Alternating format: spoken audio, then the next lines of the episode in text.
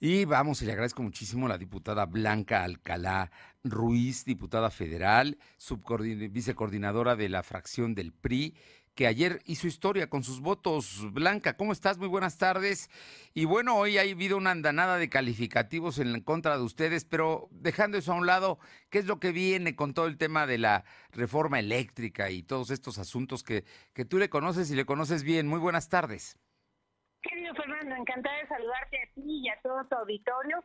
Y pues bueno, mira, yo ayer cuando tuve oportunidad de hacer uso de la tribuna, señalaba que más allá de las descalificaciones o de las amenazas, lo que el país necesita es análisis serios y argumentos. Eso fue lo que hicimos en el caso del grupo parlamentario del PRI, de la Alianza Va por México. Para nosotros la reforma, como fue planteada, era insuficiente. Era una reforma que tenía severas implicaciones a los temas hacendarios, de finanzas públicas, ecológicos, eh, tecnológicos e incluso también eh, de prestigio internacional y de certidumbre a las inversiones también que están radicadas en nuestro país.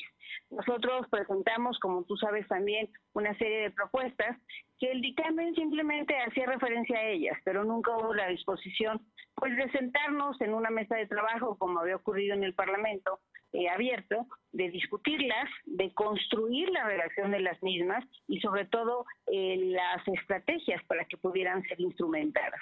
En ese sentido, nos parecía, insisto, que la, el dictamen era insuficiente, que fue precipitado y decidimos pues que atentaba contra lo que implicaba tan solo en el principio de certidumbre jurídica para las y los mexicanos. Votamos en contra y estamos conscientes de este voto. Y hoy, eh, de hecho, de cara a la discusión de una iniciativa que nos llegó anoche, pues volveremos a, a señalar que no es la estridencia ni violar la práctica parlamentaria lo que hará que este país construya mejores leyes, leyes que le sirvan a todas las y los mexicanos. Blanca, eh, en este sentido, la unidad que mostró el PRI fue extraordinaria. Digo, en otros momentos podría, se pensaba, incluso el presidente había llamado a que se rebelaran y al final de cuentas mm, votó como un bloque unido. ¿Qué viene para el PRI con toda esta actitud que está asumiendo que sin duda, como te digo, es histórica? Pues mira, yo creo que fortalecer la democracia de este país. México es un país plural es un país que necesita de pesos y contrapesos. Y eso es lo que viene para el PRI. Seguir construyendo esa, pluralidad, esa unidad en la pluralidad, en la diversidad que le hace bien a México y que es necesaria para que puedan ser expresadas distintas voces, para que puedan ser eh, incorporadas distintos eh, puntos de vista y que para que el país pueda avanzar hacia adelante. Ese es nuestro reto y así lo haremos en las iniciativas que se nos presenten y en donde sabemos que hoy los números por la mayoría simple podrán querer avasallar, pero los argumentos te aseguro que siempre estaremos presentándolos para que nos asista la razón.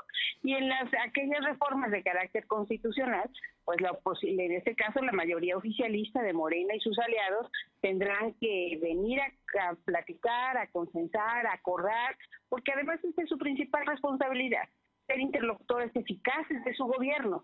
De hecho, su responsabilidad, déjame, permíteme que te lo cuente, tendría que ser precisamente en construir puentes de comunicación, entendimiento, de acuerdos.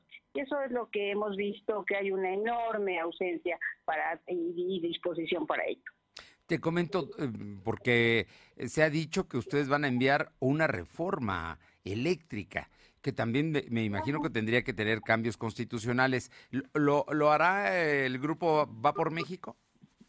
Sí, sí, la alianza eh, tendrá que construir eh, una, una iniciativa en, con, todos los eh, elementos que esto corresponde, no solamente enunciar los 12 puntos, y seguramente lo haremos con la responsabilidad de lo que implica, porque el Parlamento nos dejó muchas lecciones, sin duda, el México de hoy es distinto al México de la década de los 90, de donde vienen los famosos contratos legados, en donde aquellas condiciones son muy distintas, en donde la competencia de aquel momento definitivamente no existían y dio pausa a que tuvieran esos yo diría incentivos, incentivos que hoy no ha lugar, diríamos, en el arco parlamentario y que necesitamos que se corrija, que puedan existir entonces otro tipo de mecanismos de control, que puedan fortalecer más a la Comisión Federal de Electricidad y que también dé oportunidades para muchos temas que esta reforma que fue presentada no cubrían. Por ejemplo, cómo íbamos a resolver el tema de la pobreza energética. Si bien es cierto que la cobertura de la Comisión es muy amplia, todavía hay más de 12 millones de personas que tienen ausencia de energía eléctrica. Todavía hay muchos hogares mexicanos, eh, realmente el número es importante, más del 20%, que tienen lo que se llama pobreza energética. La calidad de la energía a la que tienen acceso sigue siendo muy precaria. Siguen utilizando la leña en lugar del gas y como ello las consecuencias en los temas de salud, ambientales, hace rato que escuchaba algunos temas de los incendios, es una realidad.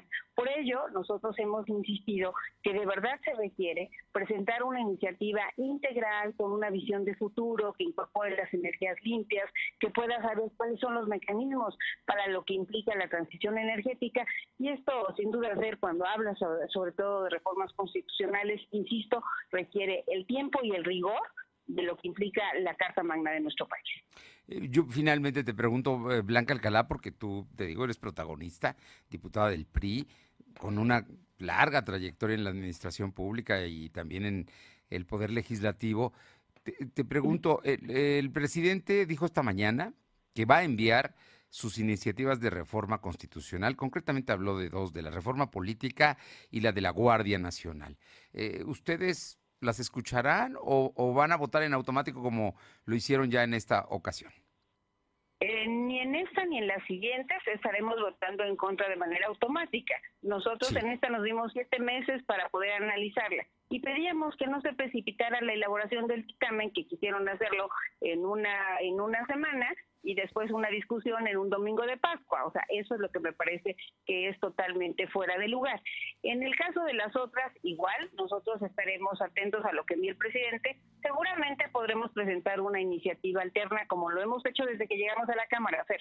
Y lo hicimos también con el presupuesto de egresos, en donde, como bien señalas, tuve la fortuna también de participar muy de cerca, de poder identificar cuáles eran esos más de 100 programas en donde necesitábamos colocar recursos. Y lo mismo lo haremos con el caso de la reforma política.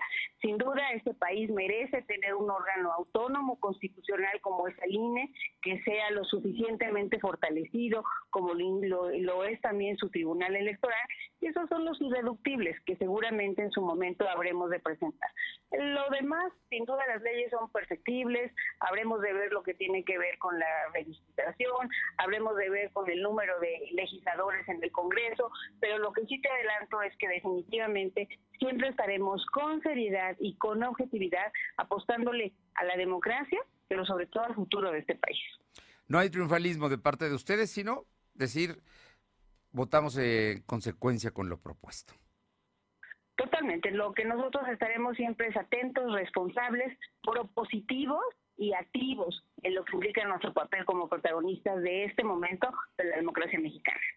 Blanca Alcalá Ruiz, como siempre es un gusto saludarte y te agradezco mucho estos minutos que son importantes porque yo sé que tienes mucho trabajo en la Cámara.